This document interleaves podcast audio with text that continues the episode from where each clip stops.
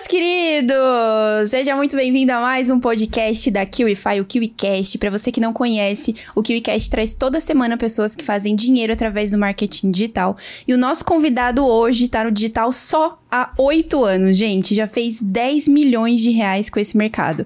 É especialista em estratégia digital, copy, tráfego e já ensinou milhares de pessoas a venderem infoprodutos todos os dias. Chegou a nossa vez, né, Marcelo? Chegou a nossa vez de aprender com ele. Seja bem-vindo, Bruno Gomes. Obrigado, Carol. Obrigado, Marcelo. Espero que hoje seja um papo legal. Você que está assistindo o podcast, vamos passar uma hora juntos. Espero poder contribuir com vocês e que vocês saiam daqui é, com aprendizado. Aí. Com certeza. Show de bola. E, cara, são oito anos de digital. Eu quero aprender como vender, como ganhar dinheiro nesse mercado com você.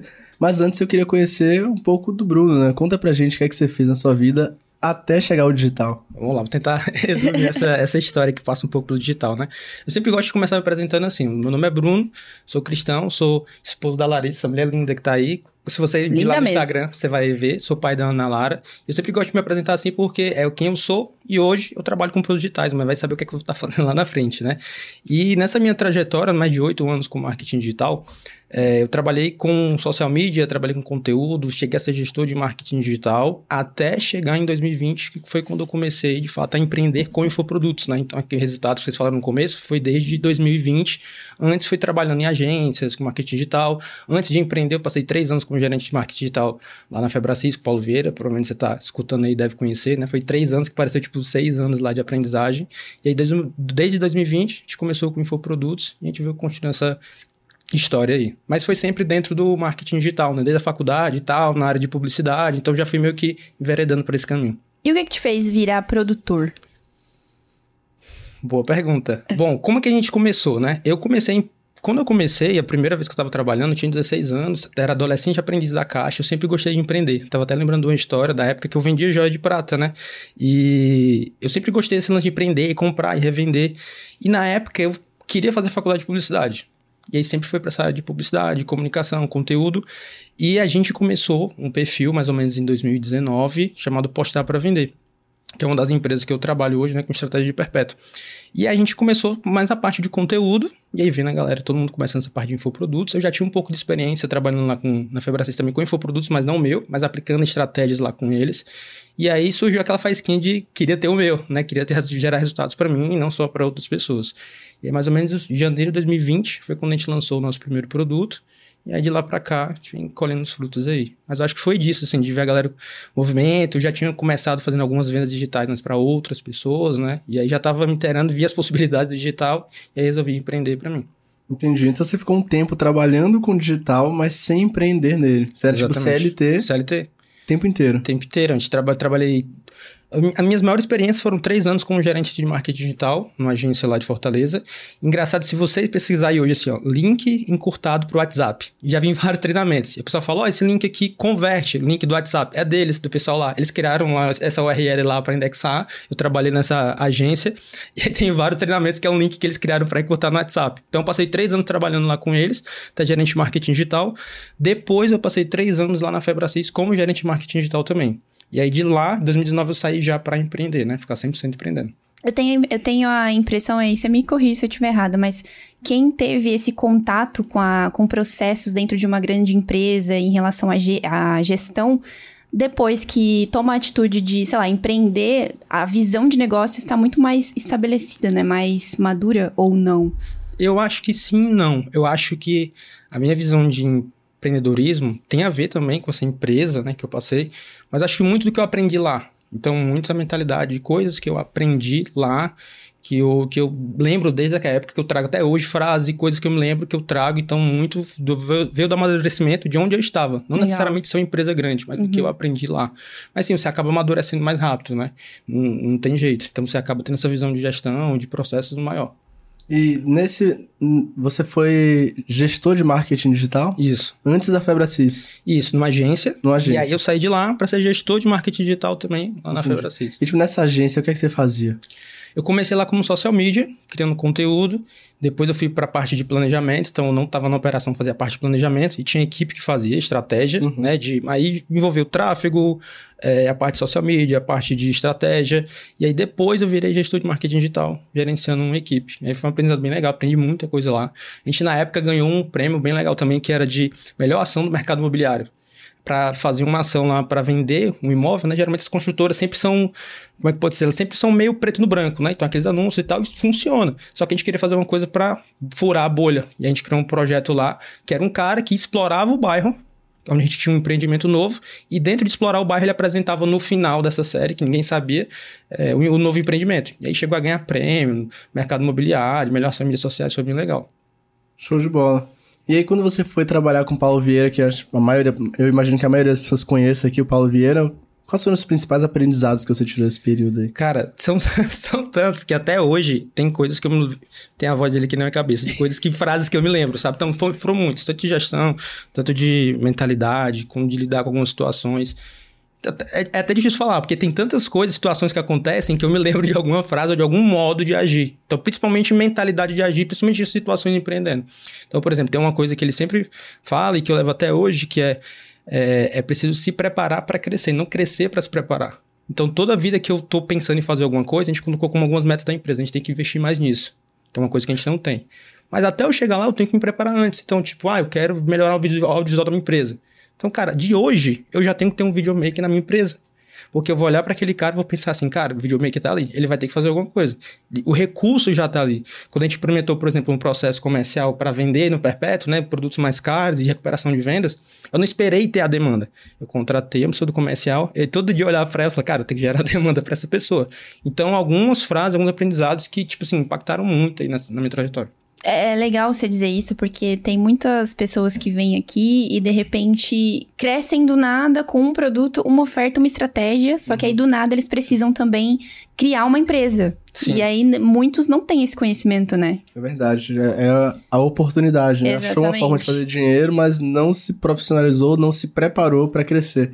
Por isso que muitos saem do mercado, né? Sim. Os que ficam são os que se profissionalizam, no final Muitas contas. pessoas também que a gente conhece que, tipo, eram maiores do que a gente, dizer assim, começou em 2020 e saiu, né? Então, é, ter essa visão de como um negócio mesmo, né? De antecipar tendências também. Então, a gente já passou por algumas situações que a gente viu algumas ofertas vendendo bem, que a gente tinha, e a gente simplesmente ficava tranquilo, uhum. né? Vou aproveitar, a oferta tá vendendo. E a gente já aprendeu a se antecipar isso. Então, toda vez que a gente tem algum produto ou faz alguma ação que vai bem, fechou a ação, a ação tá vendendo no perpétuo, a gente já pensa, cara, o que, que eu vou fazer para me antever? Qual é a próxima estratégia? Qual é o próximo produto? Qual é a próxima oferta que a gente vai fazer? Porque uma hora, mais cedo ou mais tarde, eu não sei. Isso vai parar de funcionar. Ou não vai funcionar como tá, tá tendo agora. Eu tenho que me antecipar a esse movimento, né? Isso foi uma coisa que a gente aprendeu também. A gente já chegou a ter, tipo, produtos que vendiam bastante, e aí, tipo, beleza, isso vai vender para sempre. E a gente viu que, cara, não é bem assim, a oferta saturou, tinha que fazer algum ajuste ali na Copa, não tá vendendo tanto. E aí, quando a gente pensava em criar um novo produto, já tava meio que tarde. Então a gente já se antecipou muito. Então a gente tá gravando o podcast agora aqui, né, no começo do ano. Geralmente, final do ano era um mês que, um, que a gente ficava um pouco mais tranquilo. Esse final de ano agora, excesso para quem, né? Porque a gente já tava se antecipando no movimento que poderia acontecer, tipo, segundo, terceiro trimestre, que a gente vai colher mais à frente, né? Legal. Entendi. E agora, no que se trata de marketing de conteúdo? É, você falou que já trabalhou como social media, já gerenciou essa, essa, essa parte do time. Qual que é o processo para criar conteúdos relevantes e que engajam? Eu acho que depende, eu acho que tudo está relacionado com o produto ou com a oferta que você tem. Acho que tudo parte disso, né? Eu até falo para alguns alunos, mentorados, assim, cara, não adianta você estar tá criando conteúdo ou criando audiência se você não sabe para quê. Eu até falo que isso pode ser um desserviço, na verdade, porque imagina, você cria uma linha editorial que você quer falar sobre uma coisa, lá na frente, dois, três meses, sei lá, tô criando uma linha editorial aqui que eu quero falar sobre lançamento. Eu tô falando lançamento, dois, três meses, eu vou lá e me posiciono como perpétuo. Então, aquele conteúdo que eu fiz, na verdade, foi um de serviço. Então, eu sempre falo que tudo parte da tua construção editorial, do que, que você quer vender ou do como você quer se posicionar. Então, por exemplo, eu quero me posicionar na área de perpétuo. Já sabendo, não, não precisava nem ter necessariamente ter os produtos, eu já tinha que saber o tipo de conteúdo que eu ia criar, né? Apontando para isso. Eu acredito o seguinte, se você não está vendendo um produto, seja no perpétuo, seja no lançamento, você está sempre vendendo alguma coisa. Às vezes é vendendo uma ideia. Então, cara, eu não tenho um produto ainda, mas qual é a ideia que eu quero vender para essa audiência? Então, a ideia que eu quero vender é que eu sou especialista nisso. Beleza. Partindo disso, tem que fazer o processo reverso, né? Tipo, lá na frente as pessoas têm que estar conscientes que eu tenho algum produto para isso. Ok, então imagina você está assistindo podcast, está começando agora, você quer criar um produto que lá na frente você quer vender sobre aquele assunto. Eu tenho que já, desde já, começar a introduzir esse assunto despretensiosamente. Então vou introduzir. Ela quer sobre perpétuo? Sei lá, vou fazer um conteúdo, os benefícios de vender todo dia, como é que eu posso fazer para vender todo dia, qual a diferença de um produto para o outro. Começa a introduzir esse assunto, para esse assunto ir ficando mais familiar. Depois, segunda etapa, você já pode meio que falar de bastidores. Ó, oh, tô criando um produto sobre isso, sobre aquele assunto que já tá familiar né, para as pessoas. Legal. E aí, no terceiro momento, você só vai, tipo, a oferta vai ser muito mais natural, né? Porque as pessoas já estão antenadas com aquele, já estão aterrizadas ali com aquele tema. Então, acho que é o, não tem muito segredo, tem várias estratégias que você pode fazer dentro disso, mas acho que tudo parte disso, de qual a ideia que eu quero vender, ou qual o produto que eu quero vender no final. Você tem que ter isso claro. É, mediante essa clareza, você vai criando conteúdos para aumentar a consciência daquelas pessoas Sim. que estão ali em relação ao que você quer Aquele vender. Tema. Show. Entendi. Uma dúvida sobre esse tópico, tipo assim, vamos supor que você sabe ah, eu quero criar produtos, eu quero vender no perpétuo e eu quero criar um produto ensinando a galera a fazer isso. Então eu vou criar conteúdos baseados nessa lógica aí de perpétuo. Mas você cria esse conteúdo baseado em quê? Tipo assim, eu digo, você faz uma pesquisa para saber o que, é que a galera quer ouvir? Ou você segue o que o mercado tá falando? Você cria um conteúdo da sua cabeça é baseado em que você fala, ah, esse é o conteúdo que vai dar certo, né? Tem algumas formas. Acho que para quem tem audiência, a melhor forma você fazer pesquisa com a tua audiência. Então, se você tem audiência, tipo, abrir caixinha para falar com a galera, ver o que a galera tá comentando, quais são as dúvidas mais frequentes, começar a tabular isso. A gente tem um processo que a gente vai salvando e ver quais são as palavras que mais aparecem. Mas pode dizer que, por exemplo, alguém que tá assistindo podcast não tem audiência. Tá, e o que é que eu falo? Imagina qual seja o qual, independente do tema. Primeira coisa, uma coisa que geralmente as pessoas não fazem. Vai na Amazon, pesquisa sobre o teu nicho e vê os comentários que as pessoas estão fazendo a respeito daquele livro. Por quê? Elas vão dar avaliações sobre o tema do que, é que elas acharam legal, sobre dúvidas, sobre coisas que as pessoas não exploraram muito, sobre coisas que elas gostaram. Então dali já dá para tu tirar alguns insights de coisas que tu pode fazer. Beleza, não tem audiência. Segunda coisa, vai para algum tipo de fórum ou pesquisa também em vídeos do YouTube que estão mais em alto e os comentários das pessoas. Por que que acontece? A gente vai fazer aqui um podcast. Em algum momento vai ter alguém que vai estar com dúvida sobre algum assunto que eu não tratei. E abaixo desses comentários, o que é que eu vou fazer? Vou voltar nesse podcast, vou ver quais foram as dúvidas que a galera colocou.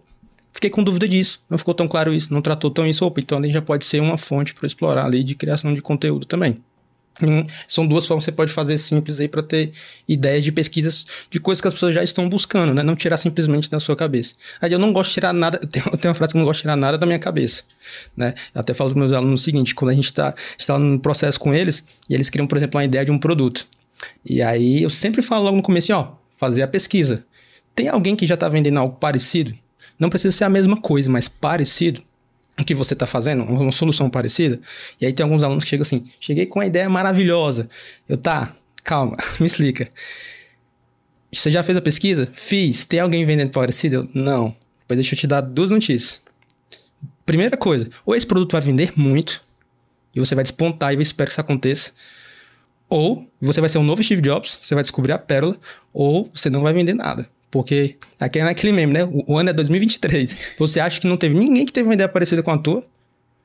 E aí eu sempre falo isso para eles, eles não pé atrás. Eu falei, cara, não precisa necessariamente ser igual, né?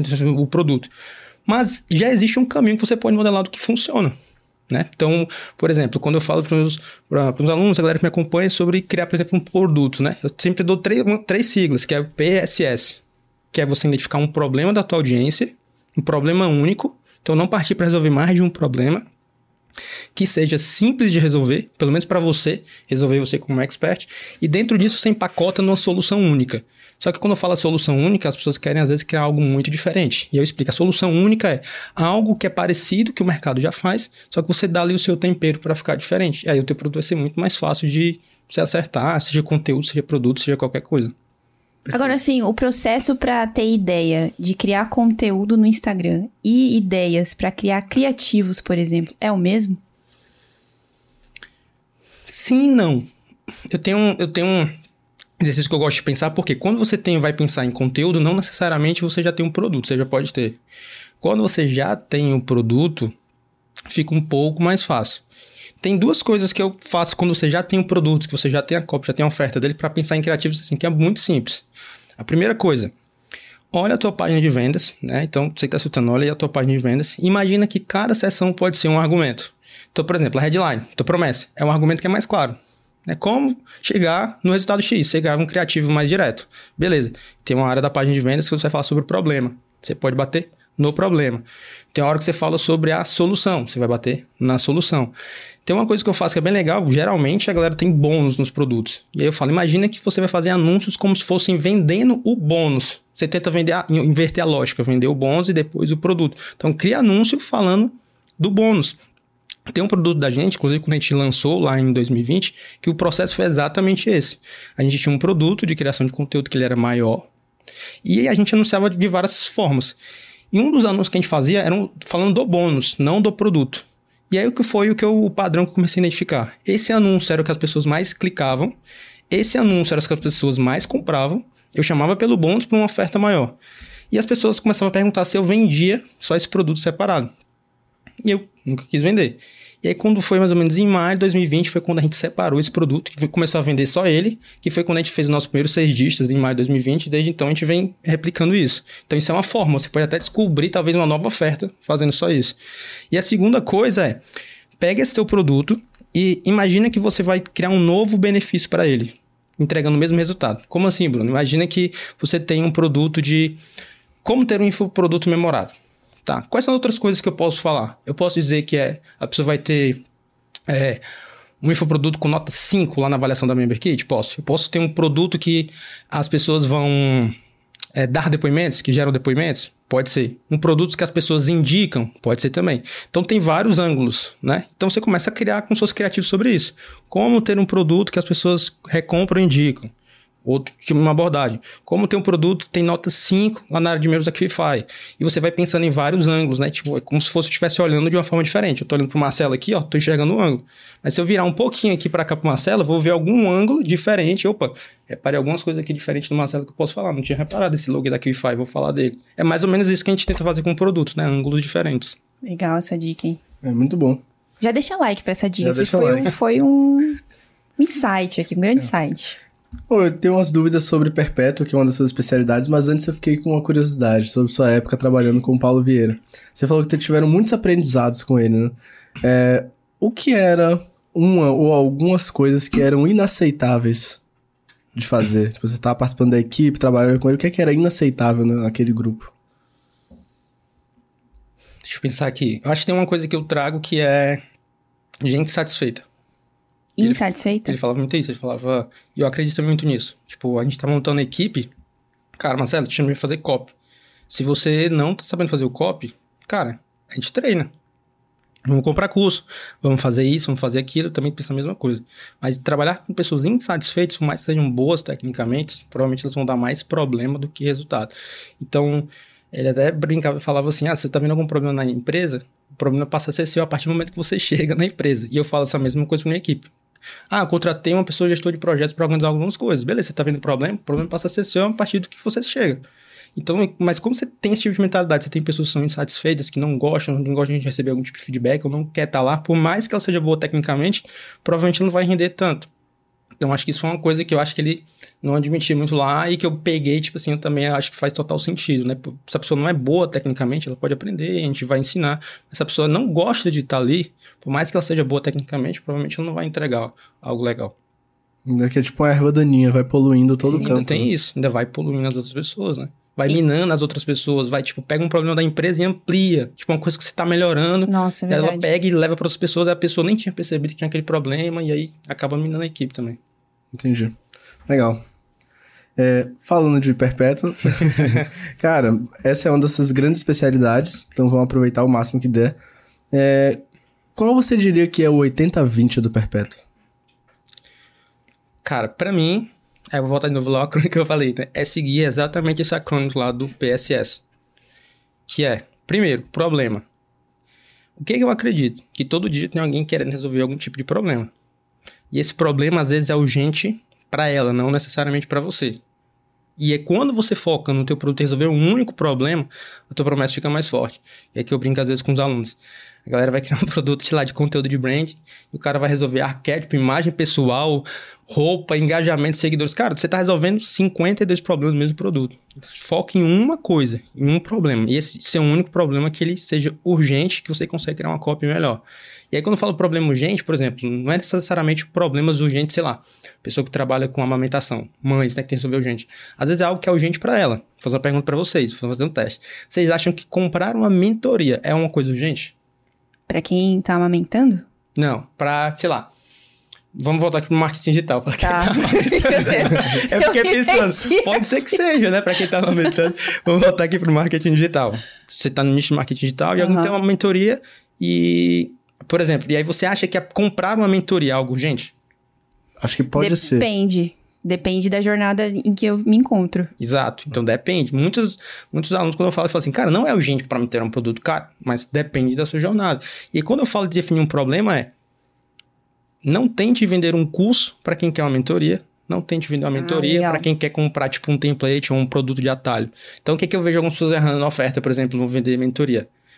Descubra como ter acesso ao método XPTO. Aí eu faço uma pergunta para vocês. Vocês acham que quem compra mentoria quer ter acesso a um curso ou acompanhamento? Acompanhamento. Então, o problema único que você tem que bater no teu produto é acompanhamento. Então tem que ter acompanhamento, acompanhamento no vídeo, na headline, no problema. Em todo lugar você tem que bater acompanhamento. É o único problema que você vai resolver. Então, o que a pessoa vai aprender lá dentro Tipo, tem que estar tá na oferta? Tem, mas ela quer saber como ela vai ser acompanhada, com quem ela vai ser acompanhada, quais os pontos de contato que ela vai ser acompanhada. Agora vamos pegar um outro exemplo, tipo um script de vendas. Qual é o problema que a pessoa quer resolver quando ela compra um produto de script de vendas? Ela quer copiar e colar e usar o script de vendas. Ela não quer aprender nada. Ela quer copiar e colar e usar o script de vendas. Então toda a tua oferta tem que ser baseada nisso. É fácil de aplicar. Tá aqui os modelos, tá aqui os roteiros, copia e cola, olha o resultado. Você pode usar no WhatsApp, pode usar no e-mail, pode usar no Instagram. É focado sempre nisso. Então, quando você identifica um problema, fica muito mais fácil você construir a copy. Beleza. O S é simples de resolver. Ok. Para algumas pessoas, criar uma mentoria pode ser simples de orientar outras pessoas. Para outras pessoas, criar, por exemplo, um template copy é super simples. E não despreze coisas simples. Por que, que eu falo isso? Essa oferta que eu falei lá em 2020, para a gente, um dos bônus lá, olha só que loucura. A gente tinha um curso de criação de conteúdo, a gente tinha um bônus que era uma coisa que ajudava na parte de conteúdo. Beleza. E quando a galera falava para comprar só o que tava lá como um bônus, que era um script para ajudar a criar conteúdo, eu falava, cara, não vou vender só isso. Isso aqui é muito simples demais. Isso aqui não, tipo, não vai resolver. Só que aí tem duas coisas, né? Porque eu acredito que talvez tenha dois tipos de, por exemplo, de experts que estão estudando podcast. Tem um expert que quer dar coisas demais, e aí ele acha que, tipo, não se sente seguro, porque se ele der pouca coisa, não vai ajudar. E na verdade, às vezes você acaba mais atrapalhando, porque às vezes o cara só precisa de uma solução. E existe alguém que às vezes tá, tipo, com vaidade. Do tipo, ah, não, não vou ensinar só isso. Mas às vezes é o que o teu público quer, é o que ele quer escutar. Então, às vezes são coisas simples que vendem muito no perpétuo. Se você pegar, quando fiz um estudo entendendo as nossas ofertas, ofertas de mentorado são coisas simples, mas que resolvem um problema único que eu falei no começo. Então, beleza, simples de resolver. E o outro S, né, que é PSS, é a solução única. Ah, a solução única não, porque você simples resolver com a tua solução única, isso. E essa solução única é, tem uma frase que eu digo é, o que é, que é parecido com o mercado, que já existe, mas que você pode dar um toque único para ficar diferente. Você não vai criar algo totalmente diferente. Porque às vezes quando você cria uma oferta que é muito diferente, que as pessoas não conhecem, elas não têm um pré-conceito, que não é uma coisa ruim, mas é um conceito pré-concebido sobre algo. Vou dar um exemplo, por exemplo, de uma, de uma pessoa que tinha um produto de criação de conteúdo para o Notion. E aí a oferta dela era mais ou menos assim, ó, uma ferramenta de gestão para criar conteúdo. E aí eu brinquei para ela e falei assim, quando tu escuta ferramenta de gestão, o que é que tu imagina? Eu imagino tipo um TOTS, tipo uma Sim, ferramenta um de gestão completa que eu vou apertar e vai demorar 3 minutos para carregar. Não é ferramenta de gestão. É um Notion de conteúdo que, por acaso, é uma ferramenta de gestão também. Porque ferramenta de conteúdo no Notion já está mais ancorado, então as pessoas já conhecem. Só que você vai lá dar o teu toque e diz, ó, mas é diferente das ofertas que você vê por aqui. Por aí, porque a minha oferta tem isso e isso. E aí você cria uma solução única. Então o que eu já reparei do padrão das ofertas que mais vende, ela sempre tem isso. Esses três acrônimos aí bem encaixados. Legal. É, agora, a gente sabe que vendendo perpétuo não é só deixar o link do produto lá na bio, né? Como é que você faz para chamar a atenção das pessoas para o produto que está sendo vendido no perpétuo? Tem duas formas. Primeira é, se você vai criar um produto, por exemplo, você tem audiência, você pode fazer um lançamento daquele produto e deixar ele vendendo depois no perpétuo. Então vamos supor que esse seja o teu caso. Você tem um produto e vai deixar ele lá vendendo. O que é que você pode fazer? Você faz um lançamento do produto, mas você não fecha o produto, você fecha a oferta. E existem três coisas que você pode fazer se você tiver audiência para dar mais urgência para as pessoas comprar. Um é o preço. Então, ó, quem comprar durante essa semana vai ter um preço de lançamento diferente. Segundo é bônus para os primeiros. Então, ó, todo mundo que comprar os 10 primeiros vão ter um acesso exclusivo, uma mentoria, uma consultoria, seja lá o que, é que for. E o terceiro é um bônus que acaba. Todo mundo que comprar até a data X vai ter isso. Depois ele vai sair. E ainda sobre preço, tem algumas pessoas que perguntam ah, qual ticket funciona melhor no perpétuo e tal. Tem alguns tickets que funcionam diferente, mas às vezes, vamos supor que você vai vender um perpétuo que ele tem um ticket, sei lá, de 97 ou 97. Você nem precisa falar, quando você vai falar de preço, que é tipo de 197 por 167. Você só diz que no lançamento tá por 167 é um preço promocional. Porque as pessoas já tendem a entender que vai aumentar. Não precisa saber necessariamente para quanto. Isso já causa uma escassez. Beleza. Depois que fez esse lançamento e que você já tem essa oferta ali para vender no perpétuo, né? Que você já pode deixar ela vendendo ali com tráfego direto, aí o que eu considero geralmente quando tem uma oferta validada no perpétuo é quando ela sai dessa tua audiência, se você é expert que tem audiência, você vende para tráfego frio. E aí você vende todos os dias com tráfego frio, geralmente com o criativo. Então tem duas formas que a gente faz para vender bastante. Ou com algumas automações que chama para o perfil, automatiza, conversa com a pessoa e vende, ou com tráfego direto para a página de vendas, né? E aí envolve tanto público quente, mas principalmente é, público frio, pessoas que não te conhecem ainda. E como funcionam essas automações? Geralmente essas automações são feitas no ManyChat, que é a ferramenta de automação para o Instagram. Então tem duas formas que geralmente a gente faz. Ou a gente cria anúncios que levam as pessoas direto para a página de vendas, ou a gente cria anúncios que levam as pessoas para algum tipo de conteúdo, ou para algum tipo de interação dentro do perfil. Então, por exemplo, ó, se você comentar a palavra-chave tal, vou te mandar alguma coisa no direct. Ou tem um, você joga uma história e fala, se você mandar a palavra-chave tal, vou te mandar alguma coisa. E aí, ao mandar essa palavra-chave, você ativa um gatilho aí você inicia uma automação de conversa com a pessoa. E, por exemplo, dá até para você vender sem página de vendas, por exemplo, porque você pode pegar uma cópia você tem na página de vendas, colocar na conversa no direct e depois você leva a pessoa para o link do checkout, por exemplo. É um, como se fosse a pessoa passando por um processo de um funil sem precisar sair do Instagram. Então são duas formas que a gente faz que funcionam bastante assim para vender. Com página de vendas, jogando direto para a página, ou jogando para o perfil do Instagram, mas com automação. E o que, é que você sente que converte mais para você? As duas convertem mais, mas qual a diferença que eu percebo? Quando as ofertas são com ticket, por exemplo, de 97 até 197, elas funcionam bem indo para a página de vendas, sem necessariamente passar com esse ponto de contato. Quando ela fica um pouco mais cara do que isso, ou quando você vai vender, sei lá, um produto no perpétuo de dois mil reais ou até uma mentoria, a pessoa precisa passar mais tempo de contato. Que a regra mais ou menos é, quanto mais caro o produto, mais tempo de contato a pessoa precisa passar com você, independente da estratégia que você vai usar. E criar um relacionamento. Exatamente. Então, o, essa automação ela ajuda justamente nisso. Então, por exemplo, lá no meu perfil tem uma automação que é tão grande de conversa que tem algumas pessoas que às vezes vão conversando, conversando depois de tipo 30 minutos interagindo, é que elas vão chegar lá no final. Por quê? Porque o produto que eu tô vendendo lá no final, é mais caro. Então eu preciso que a pessoa me conheça, que ela entenda de onde veio a ideia do produto, que ela entenda como que funciona o método, que ela concorde com o que eu faço, né? Então eu vou fazendo algumas perguntas, fazendo, você entendeu? Você concorda com isso? Faz sentido para você? Faz. E ela vai avançando no funil. E aí você consegue fazer, tipo, tudo isso dentro do Instagram. Show. A pessoa sente que tá falando com um robô em algum momento? É uma preocupação Sim. sua? Não, não é necessariamente dizer, tipo, sou eu que tô aqui. E também eu não tento enganar dizendo que não é. Né? Então, ela entende que é automação porque ela vai interagindo através de botões. Ah, entendi. Né?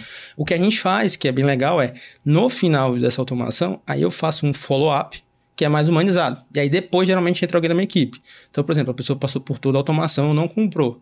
E aí eu faço uma, uma automação para depois, sei lá, de 10 horas, 12 horas, eu pergunto, e aí, deu tudo certo? Você ficou com alguma dúvida? Ou comprou, não comprou?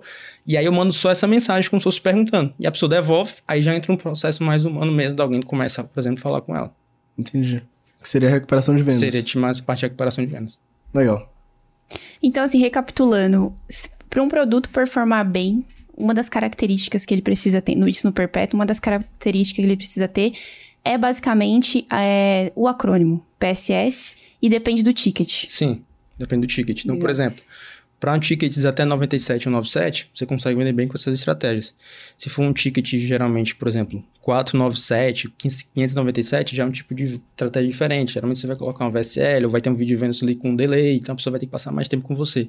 Se é um produto ticket mais alto, tipo uma mentoria que você vai vender, por exemplo, no perpétuo, é outro tipo de estratégia. Você vai ter que trazer mais a galera para o teu perfil, para eles te acompanharem mais, ou você faz uma estratégia de já levar a galera para um stories lá dentro de algum tipo de funil. Então é ela, a, o, o, o resumo é: quanto mais caro, maior o tempo de contato que ela precisa passar contigo. Quanto mais barato, esse contato pode ser mais direto, tipo anúncio, página de vendas, né? Você já consegue fazer isso.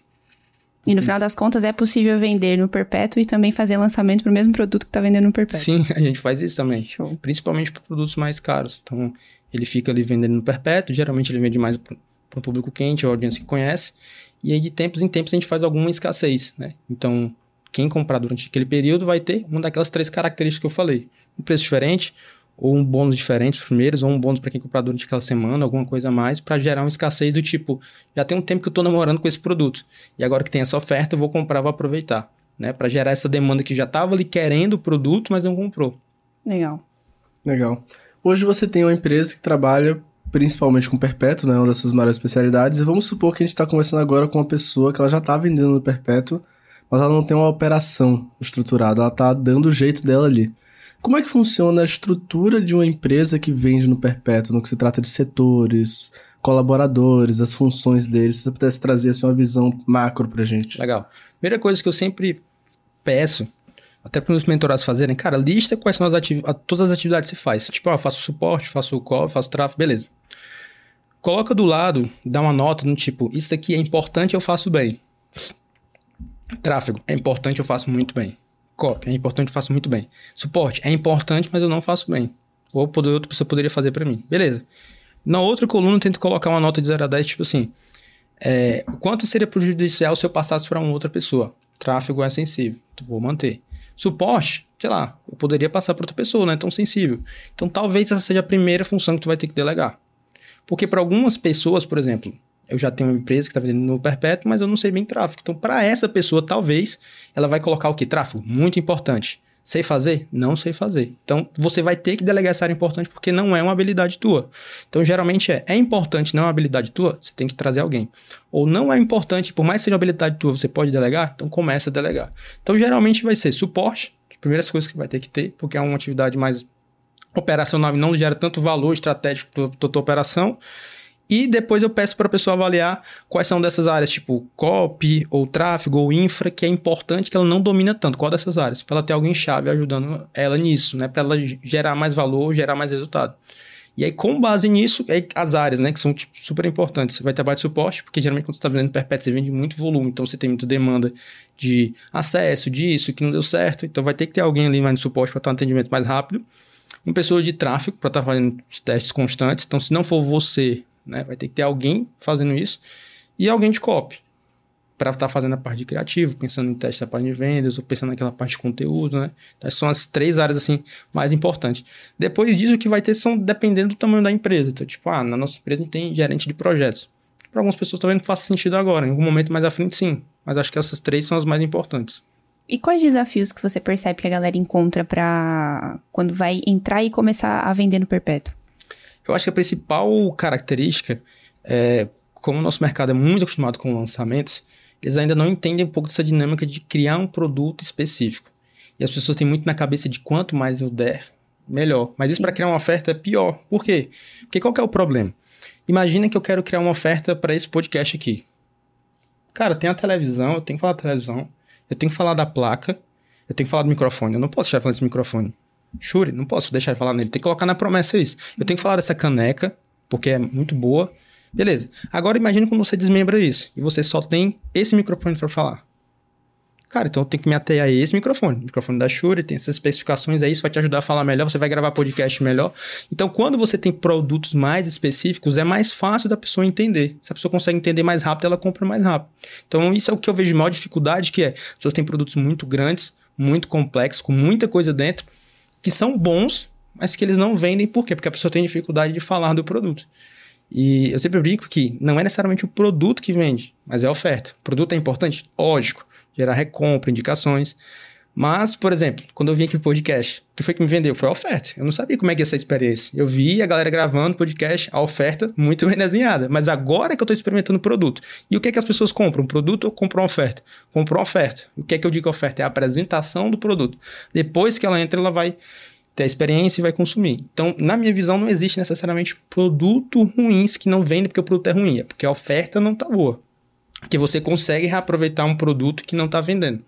Deixa eu dar um exemplo. A gente tinha um produto de em dois, acho que junho, julho, acho que a gente lançou, é, e era sobre Instagram.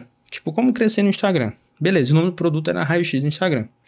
E aí ele é básico, como que é a metodologia dele? Que é muito legal, que é você tem as áreas do seu perfil, você tem que identificar qual a área que está mais fraca para você ir lá e corrigir e crescer mais no Instagram. Beleza. Então a apresentação dele era mais ou menos assim, ó. Para você crescer no teu Instagram, você tem que entender qual é a área que está deficiente, ou você dá um, entender qual área que você está mais fraco para você crescer. Existem seis áreas. Quando você identifica qual que você está mais fraco, você consegue crescer. Você corrige, você é mais assertivo. A, a ideia dele era mais ou menos essa. E ele, a gente tentava, tentava e não vendia tanto. Eu falei, cara, esse produto é muito bom. Cara, não tem gente que vende produto que é muito pior do que o meu. O que que tá errado? Volto porque eu falei no começo. Deixa eu ver o que, que a galera tá falando. Hum. O que a galera tá comprando. Comecei a fazer pesquisa. E o que foi que eu reparei? Todo mundo que tinha treinamento de Instagram nessa época falava sobre crescimento de audiência. E quando eu olhei para minha oferta, tinha tipo lá embaixo, assim, muito discreto. E aí o que foi que eu fiz? A mesma página, eu só mudei praticamente a que da primeira dobra, a parte mais importante, né? Headline, subheadline e um pouco do vídeo de vendas. A gente mudou isso eu trouxe essa proposta de, com esse treinamento, você vai crescer sua audiência nas redes sociais. Era mais ou menos essa proposta, né? Tipo, chegar até os 10 mil seguidores e tal. Mudamos isso, a gente reativou os mesmos anúncios que não estavam vendendo e o produto começou a vender dentro ROD 2, 3, 4 mudou só isso. Então o produto era o mesmo. Só com oferta. Só com oferta, mudando só oferta. Então, acredito, por isso que eu acredito que não existe produto ruim. Ou até existe produto ruim, vai. Mas não é porque o teu produto é ruim que não está vendendo. Muda a oferta primeiro, trabalha nisso. Depois, se ele realmente não estiver vendendo, pode ser que tenha um problema na concepção do produto. Que é justamente o que a gente falou. O produto é tão complexo que você tenta criar coisa, tenta criar uma oferta e não consegue porque é complexo demais. Aí, às vezes, pode ser algum problema de produto. Mas na maioria das vezes é alguma coisa na oferta. Então, você mudando, ajustando isso, você consegue vender mais. Perfeito. Legal. Perfeito. Tirando oferta, o que é que você, outra coisa que você vê que seus alunos tendem a ter dificuldade para vender no perpétuo? Uh, geralmente a, a, ideia, oferta, a parte da construção da copy, então, por isso que a gente sempre gosta de dar. Eu gosto de templates, mas eu gosto mais também de frameworks, que é. Qual que é a diferença, né? Template é meio que pegar a palavra e colar. Framework é você tem que ter essa estrutura. Então, todo começo de página é esse tipo de abertura. Depois do vídeo de vendas é isso aqui. A ancoragem de bônus é sempre aqui. E aí a pessoa entende o framework e adapta, né? Então, essa parte da copy. E também um pouco da parte de criativo. Um pouco de tráfego, mas principalmente essas ideias de, de pensar em criativos, né? Sair um pouco mais fora da caixa. E aí eu sempre brinco que, assim, é porque a galera não se liga que às vezes criativo nada mais é do que um conteúdo que tem uma chamada pra ação no final. Então eu já peguei vários mentorados, tipo, eu olhava no Instagram dele, aí olhava um Reels dele que ele fez iradíssimo, e aí o final dele é comenta aqui e tal.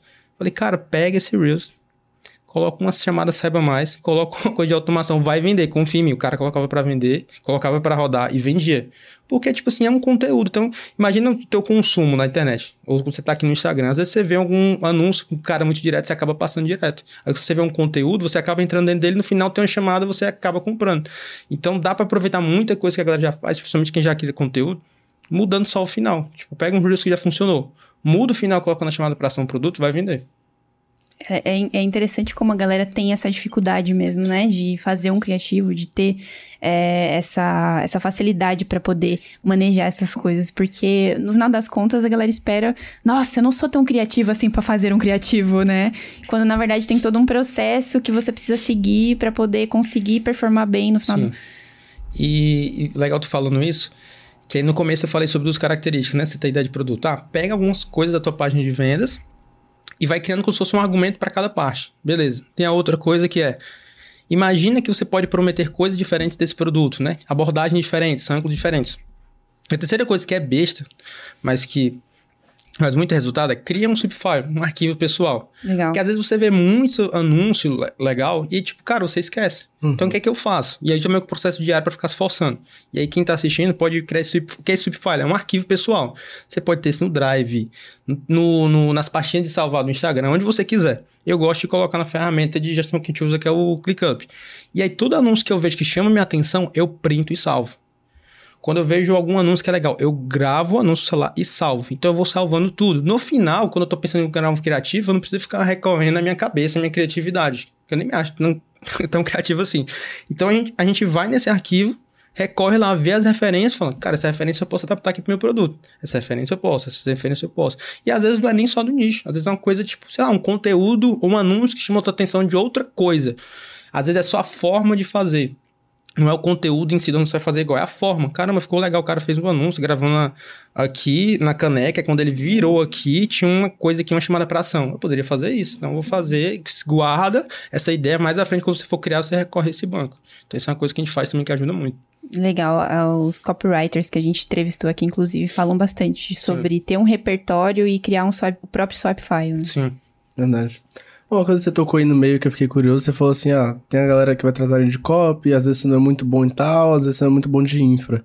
Quando você fala em, infra, o que é que você está se referindo e quais são as coisas que uma pessoa precisa se preocupar sobre esse tópico? Infra tem a ver com hospedagem de página, criar página, subir e hospedar o produto na ferramenta, né? Tipo, subir e hospedar o produto na Qify. Então, toda essa parte de infra que é de integração, integrar o produto com a área de membros, integrar o produto com alguma automação de e-mail, essa parte de infraestrutura que tem gente que não tem, que é importante, né, para o processo, ainda mais se você vende no perpétuo, você vai vendendo muito, tem que estar tá tudo automatizado.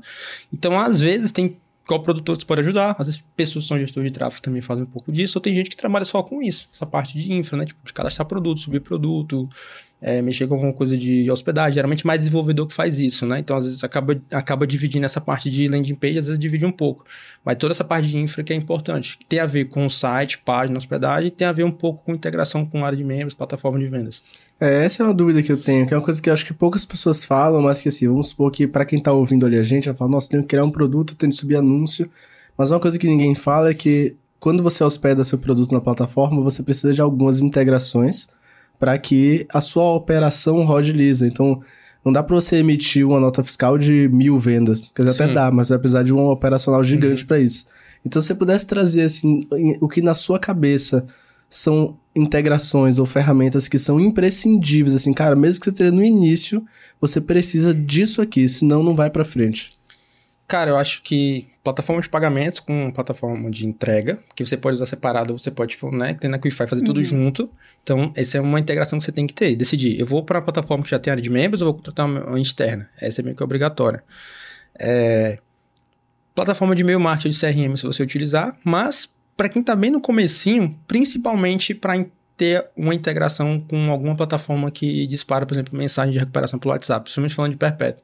Porque tem mais resultado para fazer recuperação no WhatsApp do que no e-mail hoje, né? Então, eu acho que são duas coisas assim que são essenciais. Essas duas coisas. Acho que as outras vai depender de caso a caso, porque acaba que é muita gente que fica no carrinho, que não compra, ou a pessoa comprou e não teve acesso, e você às vezes você pode entregar isso por e-mail, o ideal é que você tenha os dois, mas você pode começar só por pelo WhatsApp, entregando pelo WhatsApp, sobrando no carrinho, você recupera pelo WhatsApp, faz boas-vindas ali pelo WhatsApp. Então, acho que são duas assim que eu acho que são imprescindíveis de qualquer pessoa, mesmo que ela esteja no comecinho, ela tem que ter. Então, uma plataforma que processa pagamentos e, se possível, uma área de membros e uma ferramenta de recuperação de vendas. É, principalmente se for via WhatsApp, né? Entendi. Pode ser via e-mail também, as duas, mas se for para escolher uma, eu escolheria o WhatsApp. Tem uma recomendação de ferramenta para galera? Hoje a que eu utilizo é a Zap Cloud para fazer esses disparos. E tem uma outra ferramenta que eu utilizo para CRM, que já é mais manual, porque eu tenho uma equipe comercial maior, que é o Client CRM, que ele integra com a plataforma que eu tenho. Então, mas, mas são funções diferentes, porque uma é mais CRM, a outra é mais disparo, né? Para automatizar o disparo. Falando no carrinho, manda. Comprou o produto, manda. O CRM é mais para acompanhar. Opa, o cara comprou esse produto, tem que ir comprando esse e esse. É mais funil de vendas mesmo, né?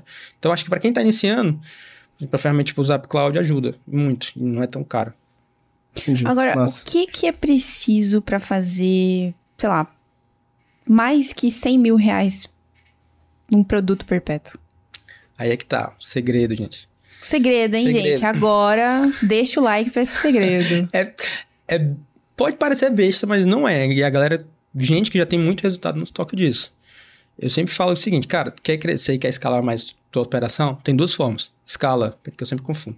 Vertical, horizontal. Isso não tem necessariamente a ver com tráfego tem a ver com o negócio. O que, que eu estou falando de escala vertical? Cara, pegar teu cliente, criar ofertas mais caras no perpétuo. Beleza.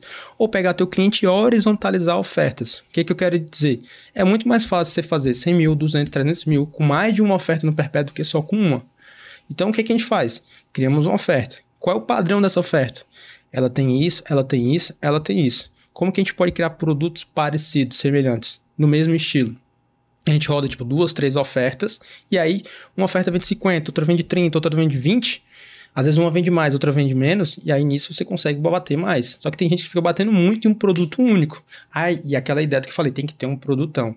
Cara, eu acho que quando você tem, né, essa escada de valor que o Russell fala muito, bem definida aí de produtos, sejam produtos mais caros, consultorias, mentorias ou cursos mais completos. Ou seja, essa oferta horizontal que é, eu tenho um produto que é a garrafinha d'água, eu tenho aqui a caneca, eu tenho aqui o café, e aí, tipo, o cara que compra água quer comprar a garrafinha, ou o cara que compra a garrafinha quer comprar o café, e aí você consegue tanto, duas coisas você acaba fazendo. Você faz com que o cara que comprou a garrafinha queira o copo, ou tem um cara que fala assim, eu não quero a garrafinha, mas o copo eu queria. Então acaba tendo muito isso no perpétuo. A galera que compra esse, compra esse, ou o cara vê essa oferta e não compra, depois ele vê essa oferta aqui e compra. Então, invariavelmente, se você quer vender mais de uma forma contínua, contínua né? Você uhum. vai ter que ter mais de uma oferta. Você pode escalar com uma oferta e vender muito? Vai. Mas se você tiver mais de uma oferta, você consegue chegar mais fácil, sem, por exemplo, investir tanto em tráfego, sem ficar refém de uma oferta. Porque se uma oferta parar de funcionar, meio que todo o teu negócio está na mão daquele produto, né? Então, invariavelmente tem que ter isso. E pensar numa dessas duas escalas. Eu posso cobrar mais caro para o meu cliente, ter ofertas mais caras? Ou eu posso criar produtos semelhantes na escala horizontal, né? Tipo, criar ofertas parecidas ali e vender para mais pessoas? A gente faz muito isso. Tanto no Posta para Vender, quanto no outro também que sou sócio, que é de dar um, dois, três passei, que é de cronograma de estudo para concurso. Então a gente identificou um padrão que estava funcionando. Como que a gente horizontaliza nesse caso? A gente faz por concurso. A gente não tenta resolver, voltando, tudo tem a ver com o que eu falei lá do começo do PSS. Cara, o problema é único. O concurseiro, por exemplo, ele não quer um material de estudo de concurso, ele quer um material de estudo do concurso do Banco do Brasil, do edital que abriu de abril, que o concurso vai ser em julho. Ele, ah, mas tem um que você aprender a estudar. Cara, ele não quer isso, ele quer o do concurso dele. Beleza, a gente identificou esse padrão. E aí vão abrindo vários concursos. Então a gente começou a horizontalizar ofertas. Ah, tem um material de estudo desse concurso, material de estudo deles. Não a base, a, a, oferta é a mesma, só que são produtos diferentes. E aí, tipo, ah, um edital para de vender, outro, outro abre, esse edital tá mais quente, esse tá mais. não tá tão quente, esse aqui a oferta tá vendendo mais. E aí, no aglomerado, todo mês a gente faz mais de seis dias. Uau. Legal. Pô, isso é muito legal. Você trouxe com muito, bastante Puta clareza isso aí, ó. Muita clareza. Quando ele falou assim, ah, vertical horizontal, eu pensei, tráfego, escala. É, falei, é isso uhum. do jogo, mas na verdade não. É também, como... também funciona para tráfego também, né? Tem a ver com isso também. Então tem, você pode escalar dessa forma com tráfego, só que o teu tráfego vai estar limitado à oferta. Então, é, o, que eu, o que eu acredito é, escala horizontal, vertical, é um incremento que você vai dar, tipo, lá de 30%, 40% a mais no teu faturamento. Tu quer dobrar, quer ter um incremento de 100%, de 150%, você tem que criar mais produtos, mais ofertas. E aí, vendendo mais caro com o mesmo produto ou criando ofertas semelhantes. É uma das duas coisas. Legal. Perfeito. Muito, muito bom, cara. Que didática. E nós temos uma caixinha de perguntas aqui. Topa responder? Top, vai. Show. A primeira pergunta é do arroba maristela.vet. Quando saber que o produto está pronto para anunciar no tráfego pago e quais estratégias usar? Então, como que eu sei que o produto está pronto para anunciar no tráfego pago? A partir do momento que você começa. Eu sempre digo o seguinte: quer validar a oferta? Essa oferta tem que ser capaz de gerar nota fiscal. Ah, está pronto a oferta? Vamos testar, vamos colocar para validar. Então, primeiro, você tem que seguir um pouco dessas características que eu falei lá para saber se a tua oferta resolve um problema único, né? Com um problema simples de resolver com solução única. Beleza, isso é uma das características. Segundo, se você tem audiência, a tua audiência já comprou, é o outro, outro termômetro, né? E a terceira é, que eu sempre indico para você colocar para rodar, é ter pelo menos o valor de um ticket ou metade do ticket do produto para investir por dia. Pelo menos. Então, se você tem um produto de 100 reais, você vai ter que ter pelo menos entre 50 e 100 reais por dia para investir no tráfego. Porque menos que isso vai ser muito difícil, vai demorar muito para performar. Então, com isso, você já consegue testar e colocar o produto para vender. Aí depois tem outras métricas que você tem que avaliar, mas é depois que você coloca para rodar. Então, se trata das estratégias para usar, será que tem como responder ou é muito cedo? Ah, das estratégias. Falei estratégia para fazer. Então vamos lá. Primeira estratégia: tráfego direto para a página de vendas. Então, é criar os criativos, colocar ali direto para a página de vendas. Segunda estratégia, se você tem audiência, que foi o lançamento, que foi no começo, né? Dentro daquela característica. Você não fecha o produto, você fecha a oferta, uma daquelas três características. Terceira estratégia, você pode trazer a audiência para o teu perfil. Então, como é que a gente vai trazer dentro do perfil? Simples. Pode ser um post, por exemplo, de carrossel, que no final tem alguma chamada para a pessoa, por exemplo, que pode ter essa automação no chat e a gente usa o botão de impulsionar mesmo, é o que mais funciona. Então, valendo impulsionar, colocou o chat vai funcionar e a pessoa já vai comprar ali o teu produto. Outra estratégia que funciona muito, faz um Reels ou um post bem simples, o Reels geralmente é melhor, e coloca assim, coloca um título bem chamativo do, do tipo: a estratégia que eu usei para resolver problema, ou a estratégia que eu usei para chegar resultado que a tua audiência quer. Então, a estratégia que eu usei para fazer esse mínimo perpétuo, a estratégia que eu usei para emagrecer 30 quilos. Salvei no destaque tá por pouco tempo. E aí você roda isso. E aí, como, o que, que acontece? Como a entrega fica barata, né? Porque você não está jogando o usuário para fora da plataforma, você vai trazer muita gente pro teu perfil, a galera vai entrar no teu destaque, e a ideia é que esse destaque tenha uma estrutura de uma copy de uma página uhum. de vendas, só que nos stories. Aí no final você pode colocar um botão para compra, ou você pode colocar, por exemplo, essa automação que eu falei no chat, né? Então são algumas estratégias que você pode fazer para rodar. Show. Perfeito. Pergunta do Sérgio Rosa Júnior. Tá vendo? Quando eu faço devagar, não tem erro, cara. Como vender consultoria, consultoria high ticket?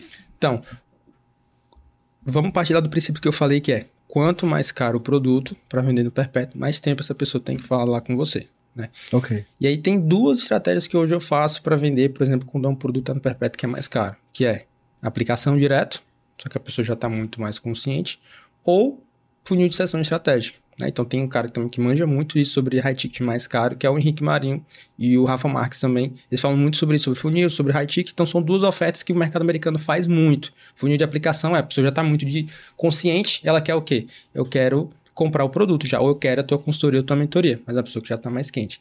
E existe um outro que é você chamar a pessoa para uma sessão estratégica contigo.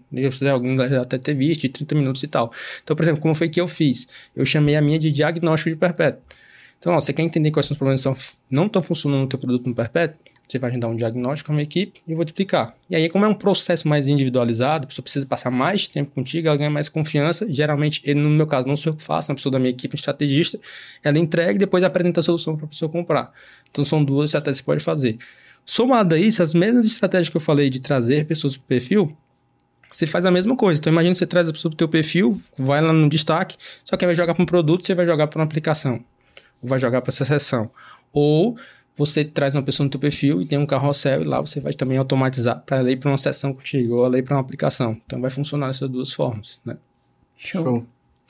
É, pergunta do arroba Dudback. Como que faz para deixar um produto de ticket mais alto no perpétuo? Então, tem duas coisas que você tem que atentar. Primeira é, esse produto ele vai vender mais para quem é público quente, então, pessoas que já estão mais conscientes, porque ele, uma das características do produto ser no-brainer, a pessoa não pensar tanto é o ticket, né? Pra você vender para público frio, assim, foi o que eu falei no começo, é bem mais difícil você vender um produto de dois mil reais para quem não te conhece.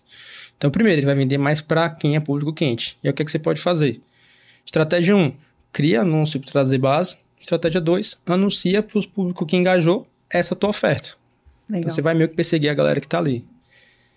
Estratégia 3, cria um produto de ticket menor, tipo uma aula, uma imersão, traz essa galera para essa imersão e lá você faz um pitch desse produto maior. Ou estratégia. Ou você faz alguma ação de pico de vendas, foi o que eu falei, né? Tipo, durante um período específico, você faz um, uma ação de pico de vendas para a galera que já estava com dúvida ali daquele produto ir lá e comprar. Porque o que a galera tem que entender é, quanto mais caro, mais tempo de contato. Ou mais tempo a pessoa tem que conhecer o produto. Então vai ser mais difícil você vender tipo, com tráfego direto, a pessoa que acabou de chegar, se jogar por uma oferta mais cara. Ela vai ter que passar mais tempo te conhecendo ali. E aí ela requer mais tempo de contato. Aí são algumas estratégias que você pode fazer. Show. Muito bom.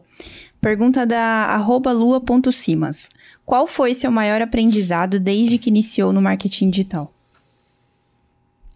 Cara, eu acho que o maior aprendizado dentro de marketing digital complexa, tô pensando aqui. acho que um dos maiores aprendizados que tem a ver com vender, acho que todos os dias no Perpétuo, foi isso desse lance de construir ofertas simples. Tipo, não inventar demais a roda. E de entender, cara, já existe alguém que chegou lá, deixa eu entender o que foi que esse cara fez para chegar lá e como é que eu posso melhorar isso daqui. Não quero fazer nada diferente. Porque existe, você quer dar certo e vender muito na internet ou você vai querer inventar roda. Eu quero dar certo, cara. Então já existem pessoas, modelos empresariais, modelo de produto, estratégia que alguém já fez, que já percorreu, caras que ensinam marketing digital nos Estados Unidos, que já percorreram um caminho. Então qual é o caminho que esses caras estão percorrendo? Beleza, entendi. Posso colocar o meu tempero ali? Posso. Então, beleza. Aí você já vai para um caminho mais validado do que você querer inventar algo tipo totalmente do zero e ninguém tá fazendo você passar muito tempo patinando. A maioria das pessoas que eu vejo patinando geralmente tem esse perfil querem criar alguma coisa muito diferente, alguma coisa muito diferente que não existe no mercado e acabam demorando tempo para vender por conta disso. Entendi. É, para finalizar a caixinha, veio uma pergunta sem o um arroba. Não sei se esqueceram de botar ou se foi uma pergunta da equipe.